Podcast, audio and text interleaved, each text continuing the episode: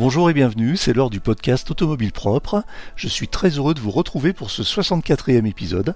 Je vous rappelle que ce podcast est disponible sur toutes les plateformes comme iTunes, Spotify, Google Podcast et autres. Si vous l'appréciez, vous pouvez le noter, cela nous ferait très plaisir et cela aiderait le podcast à gagner en visibilité. Un pneumatique spécial pour voitures électriques. Cela existe déjà et cela va très certainement se généraliser à l'avenir. Au-delà du bon plan marketing, de quoi s'agit-il exactement et quelles en sont les spécificités? Le manufacturier Apollo Tires s'est penché sur la question et nous a dévoilé tous ses secrets de fabrication lors d'une visite de son usine à Budapest, suivie d'un road trip jusqu'à Vienne via Bratislava au volant de voitures électriques chaussées de ce fameux pneu spécial. Alors, un pneu électrique, qu'est-ce que c'est? Eh bien, c'est un pneumatique qui répond aux contraintes et spécificités de la voiture électrique avec entre autres trois caractéristiques principales. Il est plus rigide afin de supporter le poids élevé des voitures électriques. Il offre une résistance au roulement inférieure pour favoriser l'autonomie. Et enfin, il est nettement plus silencieux grâce au séquençage des sculptures optimisées par l'intelligence artificielle. Il comporte aussi d'autres avantages spécifiques que nous allons voir en détail dans cet épisode.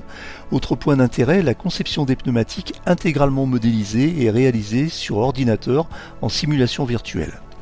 Bienvenue dans le 64e épisode du podcast Automobile Propre. Nous recevons aujourd'hui Nicolas Lecastrère, directeur marketing Europe d'Apollo Tires. Le podcast Automobile Propre, le podcast qui s'écoute le temps d'une recharge.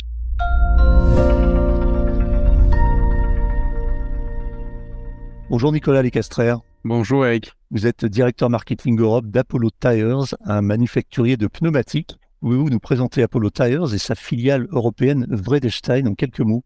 Oui, bien sûr, c'est un plaisir d'être euh, d'être ici avec vous.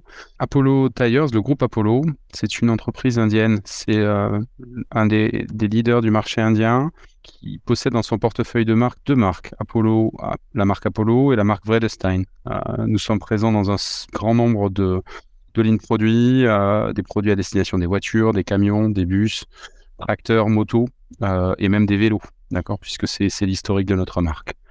Euh, nous avons deux centres de R&D, un en Europe et un en Asie, et sept usines au total, dont deux en Europe, une aux Pays-Bas et une autre près de Budapest en Hongrie. Au total, nous comptons une vingtaine de milliers de salariés pour un chiffre d'affaires euh, euh, en 2019 de 2 milliards 3 de dollars. D'accord, donc un, un, groupe très important. Alors Apollo, je crois, est la marque la plus connue, on va dire, mais en fait c'est Bredenstein qui est la plus ancienne, hein, puisque Apollo est arrivé sur le marché européen et, a racheté Rodenstein, qui est une société néerlandaise à l'origine. Exactement. Donc c'est intéressant parce que Apollo est la marque la plus connue en Inde, euh, Vredestein est la marque la plus connue en Europe. Euh, et comme vous le disiez, euh, la marque Vredestein, c'est aujourd'hui plus de près de 115 ans d'expérience. D'accord? Donc dans la marque Apollo a été, enfin une entreprise Apollo est née en 1977. Donc on a deux mondes. Euh, et une entreprise centenaire d'un côté, euh, une entreprise quadragénaire de l'autre. Et, c'est finalement le, la somme des deux qui nous permet vraiment d'être une entreprise globale, à la fois européenne dans nos racines et à la fois indienne euh, dans, notre, dans notre histoire récente. Un petit mot sur le marché du pneumatique au niveau mondial. Croissance, difficulté, crise? C'est une bonne question. Le marché mondial, c'est plus d'un milliard de pneus. Euh, après, la question, c'est comment est-ce que vous segmentez ce marché? Parce que, encore une fois, les, tendances sur euh, euh, les pneus agricoles ou génie civil ou les pneus d'avion, de vélo, de voiture ne seront pas forcément les mêmes, d'accord? Puisqu'on touche des marchés qui sont divers et qui sont liés à toutes les activités économiques. On va dire que dans l'activité pneumatique en général, au niveau mondial, on parle d'une croissance qui est, similaire à la croissance du parc automobile. Donc, on est sur des croissances de 1-2% par an. Quand vous parlez de crise, c'est intéressant parce que, en fait, on, je ne sais pas s'il faut parler de crise, mais en tout cas, on peut parler de, bouleversements sans précédent ces dernières années, euh, à commencer par le Covid en 2020, puis la phase d'après-Covid qui a suivi, d'accord. Euh, en, 2020, vous aviez, vous aviez des voitures qui étaient à l'arrêt puisque les frontières étaient bloquées, d'accord, et les moyens de transport étaient, limités. Forcément, ça a euh, limité toutes les activités d'entretien automobile. Et puis, quand les frontières sont reprises et qu'on a vécu le, déconfinement différents avec différents tempos suivant les pays européens, et ben on a senti qu'il y avait un rebond très fort, d'accord. Et, ce rebond très fort, il a amené d'autres problématiques, qui étaient des problématiques de crise de matières premières, de gestion de la demande, d'inflation. Et puis, euh, et puis finalement, en 2022, on a rajouté à cela ben, ce qu'on a appelé la crise des matières premières, la crise de l'énergie, qui était liée à, à, la guerre en Ukraine. Donc, euh, Donc ce qu'on peut dire, c'est que crise, oui, clairement, qu'elle soit à la baisse ou à la hausse, hein, d'accord, puisqu'on se rend compte que soit quand la demande est basse ou quand la demande est forte, ça peut occasionner des, des difficultés. Bouleversement, c'est sûr. Et quand vous avez aujourd'hui une industrie qui, pèse un milliard de pneus dans le monde, de toute façon, quand on voit également l'évolution du monde, vous savez que de toute manière, il y a des évolutions à générer et à déclencher. Vous êtes implanté en France? On est implanté en France, tout à fait. On a une structure commerciale avec une, une vingtaine de commerciaux. D'accord. Alors vous, par contre, le siège est à, aux Pays-Bas, près de Amsterdam, c'est ça? Notre siège, notre siège européen est à Amsterdam, tout à fait. Alors on va dans le vif du sujet. Euh, la semaine dernière, on était en, en, Hongrie, près de Budapest, et puis on a fait un, un petit road trip avec quelques journalistes euh, pour tester des pneus euh, spécifiques de voitures électriques et vous nous avez expliqué en détail après la visite de l'usine de Budapest en quoi cela consistait. Donc là, vous sortez un pneu spécial pour voitures électriques et c'est le sujet qui nous intéresse. Alors on a noté qu'il il avait un certain nombre de caractéristiques. Quelles, sont-elles? Alors les caractéristiques du, du Pro EV, puisque c'est son puisque c'est son nom, c'est que c'est le c'est le premier pneumatique all season spécifiquement conçu pour les véhicules électriques. Donc quand vous parlez d'évolution, quand on parle de rupture, hein, euh, une qui nous marque particulièrement sur le marché français, mais sur le, tout le marché européen, c'est bien c'est bien l'évolution et le développement des véhicules électriques. Je crois que les chiffres de l'année dernière attestent de plus de 15% des immatriculations en véhicules électriques quand, quand on était sur des tendances à 11, 12, enfin régulièrement au-dessus des 10% de toute façon. Donc bien évidemment, il y a une évolution des usages dans ce domaine-là. Euh, ce qu'on a identifié, c'est que euh, pour les, conducteurs de véhicules électriques, il y a des attentes autour de trois types de performances. L'autonomie, évidemment, le confort et la sécurité, ça reste de toute façon fondamental. Euh, dans ce contexte-là, on a vu que depuis un certain nombre d'années, des produits et des pneus avaient été développé, notamment au travers des, euh, des, constructeurs en première monte. On a vu une formidable opportunité aujourd'hui de, de, de, cerner des besoins en proposant un produit qui apporte un maximum de résistance au roulement, c'est-à-dire euh, plus d'autonomie, d'accord, et moins de consommation d'énergie par, par moins d'échauffement. Un minimum de, résistance. Ah, pardon, un minimum de résistance au roulement, oui, tout à fait. Ouais. Et euh, un maximum de confort. Mmh. Euh, puisque quand on est dans un véhicule électrique, on est beaucoup plus sensible au bruit extérieur et au bruit de roulement. Et, et par rapport à ces fondamentaux, qui sont donc un minimum de résistance au roulement et un maximum de confort, on a bien identifié que la, sécurité, c'était un must. Et donc pour cela, quoi de mieux qu'un qu pneumatique all-season pour être prêt à affronter tous les aléas climatiques, euh, quel que soit le moment dans l'année? Alors, il a une autre caractéristique, ce pneumatique, d'après ce que l'on a pu voir la semaine dernière euh, dans, la, dans la démonstration euh, à Budapest, c'est qu'il est nettement plus silencieux, parce qu'une voiture électrique est de base plus silencieuse qu'une voiture thermique du fait de la motorisation. Mais au bout d'un, à partir d'une certaine vitesse, on est, euh, on est confronté quand même au, bruit de roulement. Et c'est à ce moment-là qu'un pneu plus silencieux peut euh, marquer la différence. Oui, tout à fait. C'est-à-dire, pour faire simple, en fait, c'est ce qui est, ce qui est, ce qui est, comme vous le signalez très bien, euh, quand un véhicule, euh, quand un véhicule électrique met sous contrôle euh, la plupart des nuisances sonores et devient plus silencieux, bah forcément l'automobiliste va être plus attentif à tous les bruits résiduels qui sont pas couverts, notamment par le bruit du, par le bruit du moteur.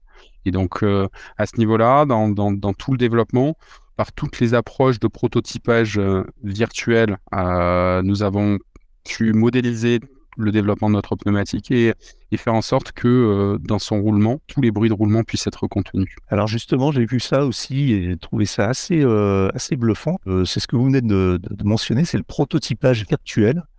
Euh, c'est-à-dire en fait que vous avez développé une plateforme de simulation euh, interne qui vous a permis de réduire les délais de commercialisation, etc. Donc vous avez un logiciel euh, maison euh, qui permet de simuler intégralement le comportement d'un pneumatique euh, avant même qu'il existe. Exactement. Et ça, c'est également une, des fortes innovations de ce produit. Elle n'est pas forcément directement perceptible de la part des automobilistes, mais elle a été clé dans tout notre processus de développement. Et, le, prototypage, virtuel, c'est plusieurs, avantages. Le premier, bien évidemment, il est au niveau des au niveau du respect de l'environnement et des coûts. Parce que euh, bah, ça, ça, veut dire quoi? Ça veut dire que pendant tout le cycle de développement de votre véhicule, où vous procédez par essai-erreur, vous n'avez pas besoin de faire rouler des véhicules pendant des kilomètres pour vous rendre compte de la, de la performance. Ça vous permet également d'avoir un, un contrôle sur vos timings, d'aller plus vite euh, et d'être plus efficace. Donc, euh, donc aller plus vite, gagner du temps et à la fois être plus en respect de l'environnement et en contrôle des coûts, bah, ce sont des points qui nous permettent à, à la fois d'avoir une attitude plus responsable vis-à-vis -vis de notre marché euh, final, et également de, pouvoir continuer à proposer un, un prix d'achat pour nos clients. Ce pneu euh, spécial pour les voitures électriques, le, le Bredenstein Quatrack Pro EV, euh, est-ce qu'il serait compatible avec une voiture thermique? Oui, euh, il, il, est tout à fait compatible avec une, avec une voiture avec un véhicule thermique à partir du moment où la dimension est disponible sur un véhicule thermique. J'en profite pour signaler qu'en fait sur ce, sur ce véhicule, on a sorti une dimension 205-40 par 20 qui est le premier pneu homologué certifié HL, d'accord, pour des véhicules 100% électriques. Parce qu'une des spécificités d'un véhicule électrique, c'est d'avoir un couple plus important et une masse accrue par rapport à un véhicule thermique. Donc ça veut dire quoi? Ça veut dire que la, l'architecture des pneumatiques est en train d'évoluer. Et, euh, et, donc vous avez certaines dimensions qui sont exclusivement euh, conçus pour des véhicules électriques. Pour des dimensions qui, sont, qui existent à la fois sur des véhicules électriques et sur des véhicules thermiques, oui, sur des véhicules thermiques, vous aurez un bon niveau de performance. Notre recommandation en tant qu'expert pneumatique, pour tirer vraiment la quintessence des performances du, pneu, sera, vraiment de, le monter en priorité sur un véhicule électrique. Vous parliez du confort sonore tout à l'heure vous ne ressentirez pas forcément, même si on a un produit qui est plus silencieux, vous ne verrez pas ou vous ne percevrez peut-être pas aussi fortement le niveau de performance et le gain sonore euh, sur un véhicule thermique que vous allez le percevoir sur un véhicule électrique. Alors on a parlé innovation. Euh, en quoi consiste la, la R&D chez un manufacturier de pneumatiques Est-ce que, Quelles sont les innovations dans le secteur? Ah, il, y a deux, il y a deux questions dans, dans, dans, mmh. dans votre question. La R&D chez un manufacturier de pneumatiques, elle consiste à identifier les besoins présent et futur des automobilistes, identifier et pouvoir euh, y répondre avec des briques techniques et technologiques et se projeter par rapport aux évolutions qui pourront apparaître dans d'ici 5 à 10 ans. Donc ça, c'est plutôt une activité, on va dire, de veille de recherche. Après, vous avez, vous avez toute une phase de, de mise en marché dans laquelle vous êtes confronté à la réalité. C'est-à-dire qu'à partir du moment où vous avez défini votre cible, il faut être capable de dire comment est-ce qu'on est capable de répondre euh, à cette cible-là et à certains moments, on sait qu'un pneumatique peut avoir énormément de fonctions, porter la charge, euh, euh durer longtemps, euh, freiner et vous apporter une bonne sécurité sur sol mouillé ou sur sol sec. La problématique n'est pas d'être excellent sur une performance, parce que ça, j'ai envie de dire que tous les manufacturiers sont capables de le faire mais plutôt d'être euh, d'être capable d'apporter le meilleur niveau de performance et celui et surtout le l'équilibre de performance qui va vous permettre de répondre euh, aux attentes de vos consommateurs finaux. Et là, ben, vous êtes confronté à la réalité. Ça veut dire quoi? Ça veut dire qu'une fois que vous avez euh, développé vos prototypes, vos concepts, vous les testez, vous les mettez sur circuit, vous les faites rouler parfois. Alors ça, c'était peut-être une pratique qu'on a développée pendant des années, j'en parlais euh, précédemment, qui nécessitait euh, d'user des produits, de rouler pendant des kilomètres avec des véhicules. Aujourd'hui, on, voit qu'avec le prototypage virtuel, on a d'autres euh, éléments. Donc, ce sont des heures de recherche, beaucoup de travail, beaucoup de travail d'équipe, bien entendu des interactions entre les équipes développement et les équipes marketing pour cerner les besoins. Et puis après, beaucoup de travail aussi entre les équipes développement et, les usines pour être sûr de développer le, bon produit et d'être capable de le produire dans les quantités suffisantes. Alors on a tous euh, maintenant des voitures, enfin la plupart des voitures ont, un, système qui permet d'afficher sur le tableau de bord l'état de, gonflage, de pression des pneus. Et, euh, et en fait, c'est un peu un mystère parce qu'on on est nombreux à se demander comment ça fonctionne exactement. Est-ce que c'est un pneu connecté? Il y a un capteur à l'intérieur, on imagine, mais comment la, la donnée est transmise à, au, au combiné de, de bord, à l'instrumentation de bord? Encore une fois, c'est une, une question très intéressante. On peut dire que le pneu est connecté euh, dans la mesure où c'est un ensemble qui est constitué du pneu, de la roue et de la, de la valve. Mmh. Euh, Aujourd'hui, sur la plupart des véhicules que nous avons, le capteur de température et de pression il est situé sur la valve, là où, là où en fait on, on remplit l'air lorsqu'on gonfle les pneus du ouais. véhicule. Euh, quand vous donnez la température et la pression, vous êtes capable de communiquer un certain nombre d'informations et on sait très bien qu'un qu pneu sous-gonflé, euh, c'est un risque de danger, d'accident, euh, parce que vous faites rouler votre pneumatique sous, des, sous des contraintes importantes. Donc de manière sécuritaire, c'est essentiel. Euh, quand, quand, on commence à définir la notion de pneu connecté, on entre dans un sujet qui est passionnant, euh, parce qu'on est en train de, de vraiment parler de, de, de, ce qui se profile à l'horizon dans les années qui viennent. Aujourd'hui, les capteurs sont externes. Euh, il y a déjà aujourd'hui des technologies qui permettent d'avoir des capteurs à l'intérieur des pneumatiques. Euh, on peut parler de, de, briques, de briques relativement simples quand on parle de, technologie euh, RFID qui permet en mmh. fait de, qui équipe déjà peut-être votre votre lave-linge, votre stylo, votre smartphone, votre carte de paiement ou de transport.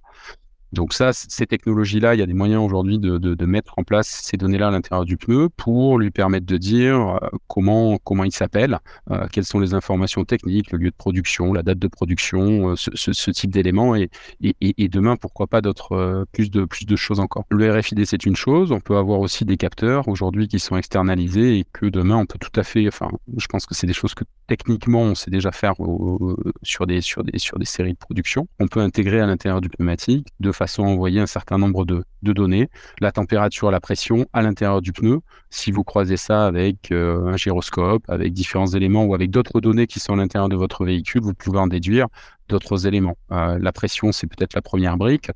Demain, pourquoi pas, ça pourrait être également euh, l'état de santé de votre pneu, euh, sa longévité, pourquoi pas la géométrie de votre véhicule si vous avez besoin, si vous vous rendez compte que vos pneus sont pas correctement alignés, si vous avez un petit souci de, de suspension, ce genre, ce genre de choses. Donc c'est hmm. de plus en plus dans ce domaine-là que on commence à, on sent que les manufacturiers et le marché commencent à se tourner.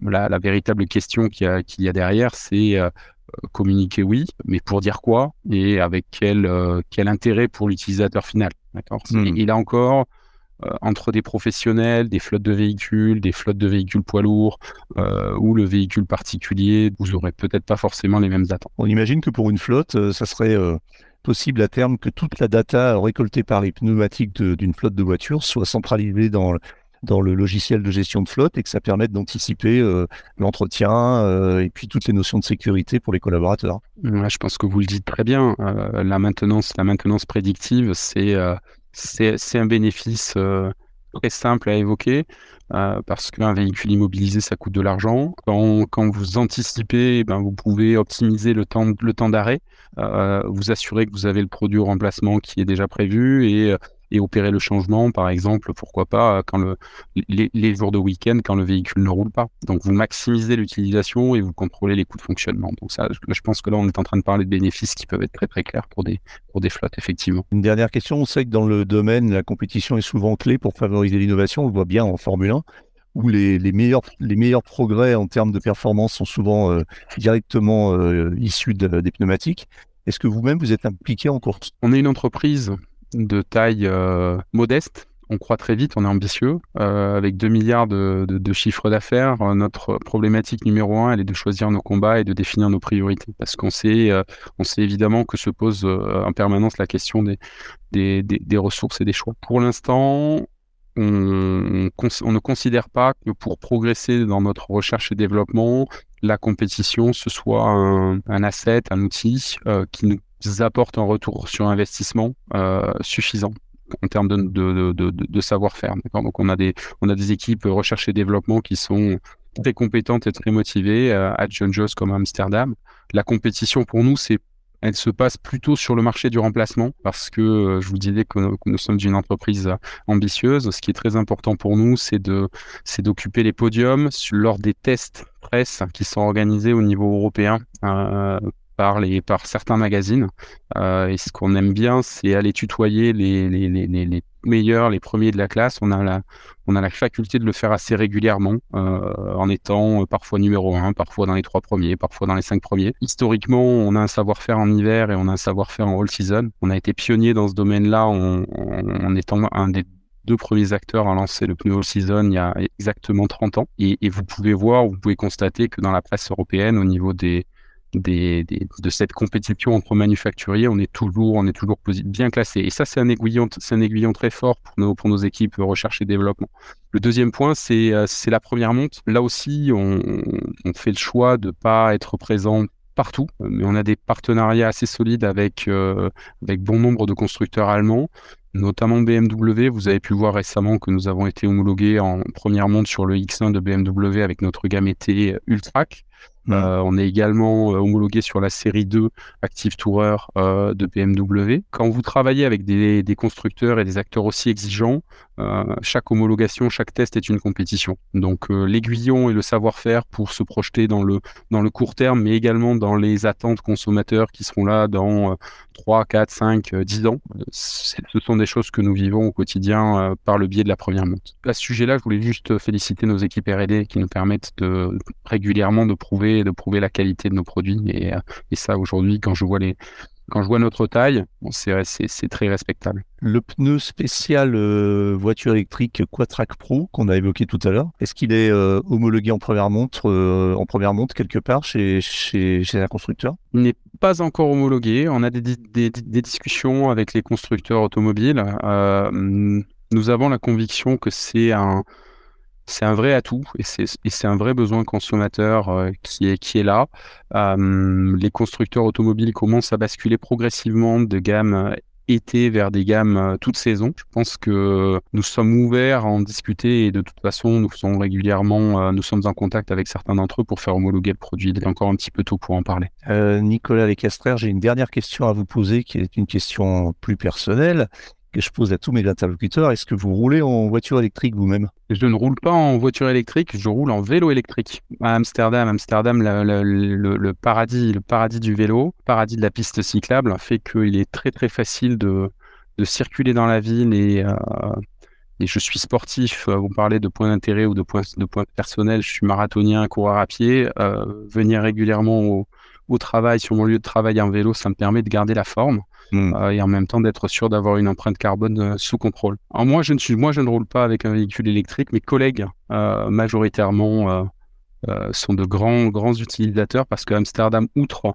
la pratique du vélo, est, est une ville particulièrement connectée. Hmm. Vous avez énormément de, de, de, chargeurs électriques dans la plupart des rues, que ce soit dans les parkings d'entreprise ou, ou dans les rues pour les accessibles pour les particuliers même au bord des, petits canaux d'Amsterdam, c'est assez surprenant de voir euh, des voitures garées en train de charger parce qu'il y a plein de bornes partout en fait. Exactement, exactement. Il y a vraiment eu un cap et euh, c'est assez, assez phénoménal de voir à quel point ça a pu, euh, ça a pu permettre justement de faire décoller le nombre de, véhicules et l'adoption de ce type de véhicules. Le pays, les Pays-Bas, pour fermer la parenthèse sur, le, sur, les, sur Amsterdam et les Pays-Bas, c'est le, c'est le premier pays au monde en nombre de, points de recharge aux 100 km donc en proportion. Et c'est aussi le premier euh, pays au monde en, nombre de points de recharge tout court, c'est-à-dire en valeur, euh, valeur absolue aussi, malgré la taille du, pays. Donc c'est effectivement assez intéressant. C'est fou. Hein. c'est fou. Après, ça induit, ça induit d'autres habitudes. Oui, parce que c'est vrai que sur le territoire hollandais, on se pose plus la question. On, roule comme avec une voiture à essence. Euh, je vous remercie et je vous dis à très bientôt pour un nouveau numéro du podcast Automobile Propre. Merci Eric. Voilà, c'est terminé pour aujourd'hui, mais l'actualité de la voiture électrique ne s'arrête jamais. Retrouvez-la hors par heure sur automobilepropre.com. Pensez bien à vous abonner via votre plateforme afin de ne rater aucun épisode. Et n'oubliez pas de noter le podcast sur les plateformes, c'est le meilleur moyen de nous soutenir. N'hésitez pas également à nous faire vos retours, remarques et suggestions à l'adresse podcast.automobilepropre.com. Quant à nous, nous vous disons à la semaine prochaine pour un nouveau numéro actu de Automobile Propre, le podcast. Salut